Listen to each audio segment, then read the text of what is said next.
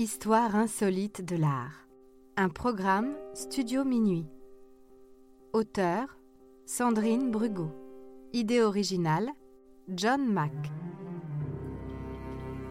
Musique David Rampillon. Narration Leilani Lémé.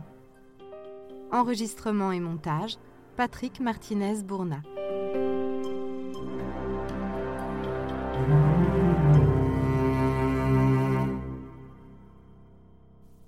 Le vase chinois.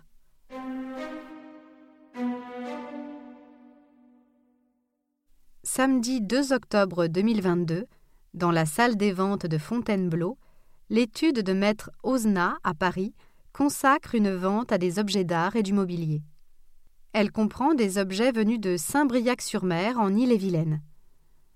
La vendeuse est une femme de 59 ans qui depuis 15 ans vit dans les dom-toms et vient d'hériter de l'appartement de sa mère. Elle est trop loin pour s'occuper elle-même de la vente et pense qu'il y a peut-être quelques objets de valeur parmi tout le bric-à-brac que renferme l'appartement. De fait, sa mère a elle-même hérité de sa propre mère, collectionneuse d'objets du début du XXe siècle. Parmi les belles choses figure un vase chinois qu'un expert estime entre 1500 et 2000 euros. C'est l'estimation qui figure au catalogue pour ce vase chinois de 54 cm, bleu et blanc, en porcelaine et émaux polychrome. On y voit des dragons et des nuages. Quinze jours avant la vente, des dizaines et des dizaines de collectionneurs et conservateurs de musées viennent de Chine avec leurs loupes pour examiner le vase sous tous les angles. Face à cet afflux inattendu, le commissaire-priseur chargé de la vente décide de bloquer les enchères sur Internet et demande aux enchérisseurs une caution de 15 000 euros pour participer à la vente. La cote des vases chinois anciens, et notamment ceux en porcelaine, s'est envolée depuis une vingtaine d'années pour atteindre des valeurs astronomiques.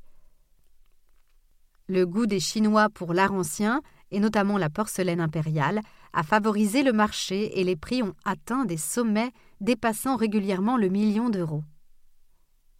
Il y a de nombreuses œuvres d'art chinois en Europe. Elles ont été achetées par des colons ou des militaires en Chine ou en Indochine à des marchands d'art. Parfois, ces pièces sont longtemps restées dans ces familles qui les considéraient comme de simples souvenirs sans beaucoup de valeur. Aujourd'hui, les Chinois veulent se réapproprier leur histoire, alors ils achètent tout ce qu'ils peuvent. Il est vrai que la Chine compte aujourd'hui 400 milliardaires. Un milliardaire sur cinq dans le monde est chinois. Quand les enchères commencent, il y a dix personnes dans la salle et quinze au téléphone. Aussitôt, les prix s'envolent dans des proportions jamais vues par le commissaire-priseur, qui exerce depuis 1976. Même le sabre porté par Napoléon lors de la bataille de Marengo en 1800 n'a pas atteint de tels sommets. Il ne s'est vendu qu'à 4,2 millions d'euros. Le petit vase chinois, quant à lui, est adjugé à 7,7 millions d'euros, soit 9 millions d'euros frais compris.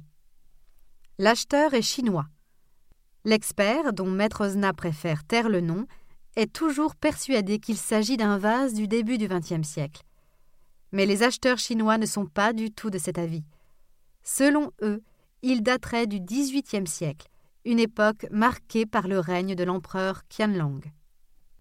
Est-ce qu'un expert seul peut avoir raison contre 300 personnes? Maître Osna a pris beaucoup de précautions pour annoncer le montant de la vente à la vendeuse. Abasourdie et ravie, elle se félicite de ne pas avoir vendu le précieux vase à l'antiquaire du coin.